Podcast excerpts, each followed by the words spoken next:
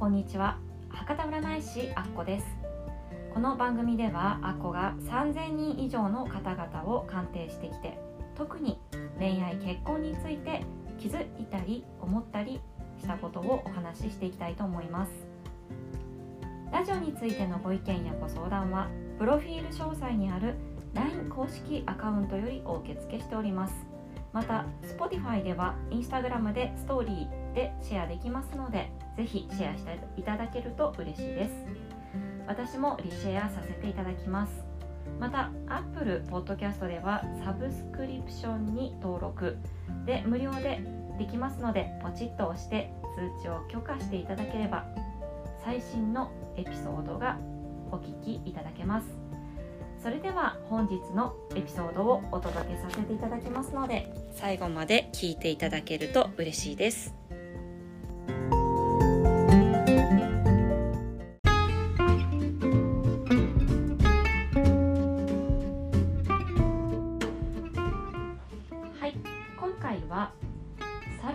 猿のあるある恋愛参戦についてお話をしていきたいと思います。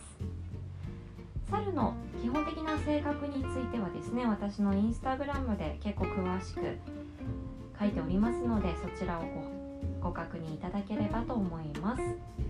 それでは早速ですが猿女子の恋愛についてお話ししていきたいと思います。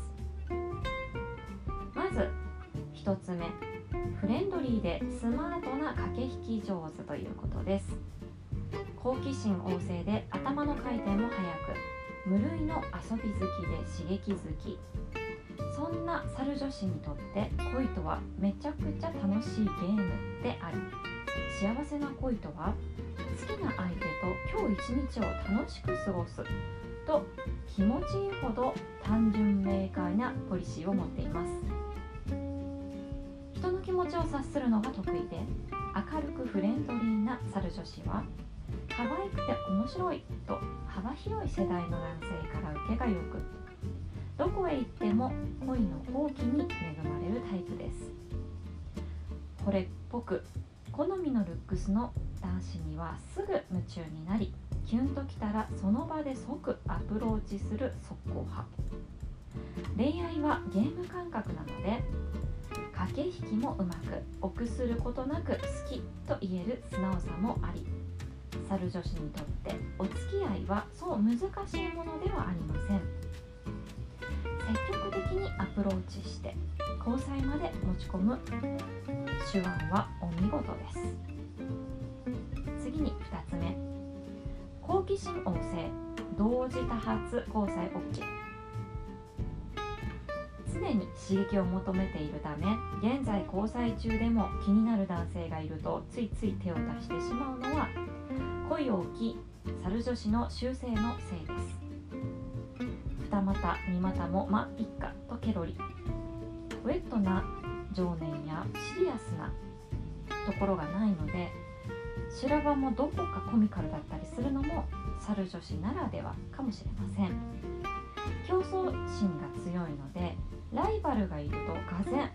時には意味なく燃えます。特別に好きでもない男友達の前にその男友達のことが好きだという女性が現れた途端なんか私も好きかもと参戦してしまったり気がつけばそういう関係になっちゃったということもよくある話です。猿女子の男性遊びは目的や価値観を男性選びですね。失礼いたしました。男性選びは目的や価値観を共有できることが大事なポイントです。付き合い始めると恋人同士なんだから同じ考えのはずと思い込んでしまってちょっとでも違う意見を言われると自分を否定されたようなショックを受けてしまいひどく落ち込んでしまいます。そしていろいろ計算した挙句。自分から別れを言い出すことも多いので短期は損期と肝に銘じてください。3つ目こちらはちょっとウィークポイントになります。逃げる女。付き合うのは得意だけど究極の別れ下手です。別れ話が持ち上がるとシビアな状況に耐えられず自然消滅を願って毎度逃げるかうやむやの二択になってしまいます。